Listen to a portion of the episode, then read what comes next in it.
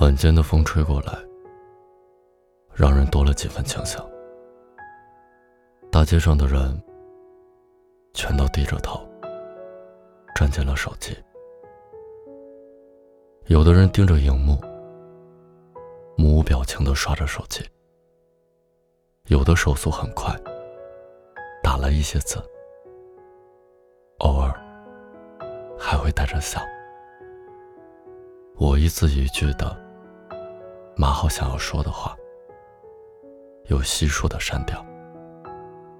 退出你的聊天界面，隔上几分钟再进去，反反复复。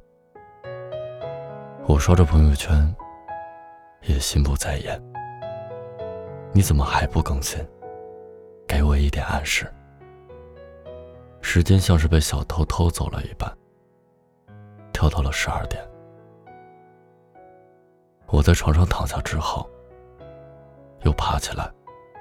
倒了一杯水，回想着今天的行为，是哪一句话说的太重，让你不开心？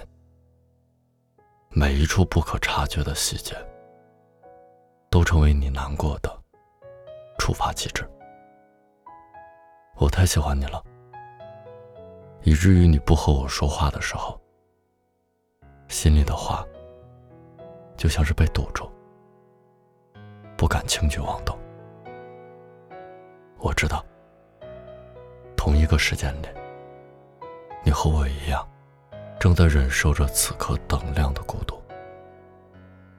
你数遍了夜晚的星星，等我先开口，在等到我的消息之前，不会轻易的闭上眼。刚刚的飞机闪烁着。从头顶划过的时候，我还莫名其妙的许了一个愿，想你下一秒就能原谅我。人在束手无策的情况下，原来这么容易相信命。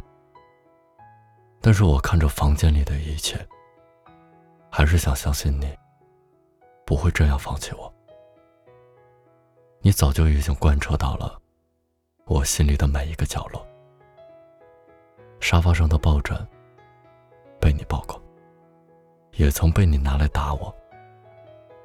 桌子上堆满的零食，不同口味的薯片，都是你最爱的。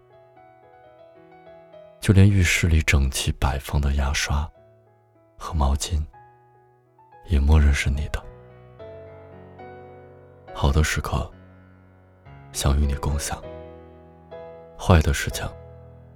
也想陪你承担。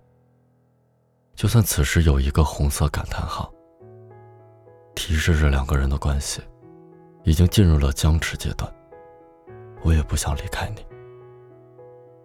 一百次吵架，会以一百次和好收场。其实只要是一方低下头，那个红色感叹号就会消失不见。对不起。这次是我错了，不要再生气了，好吗？多想你一回头，看到我已经准备好的拥抱，正在等着拥抱你的委屈。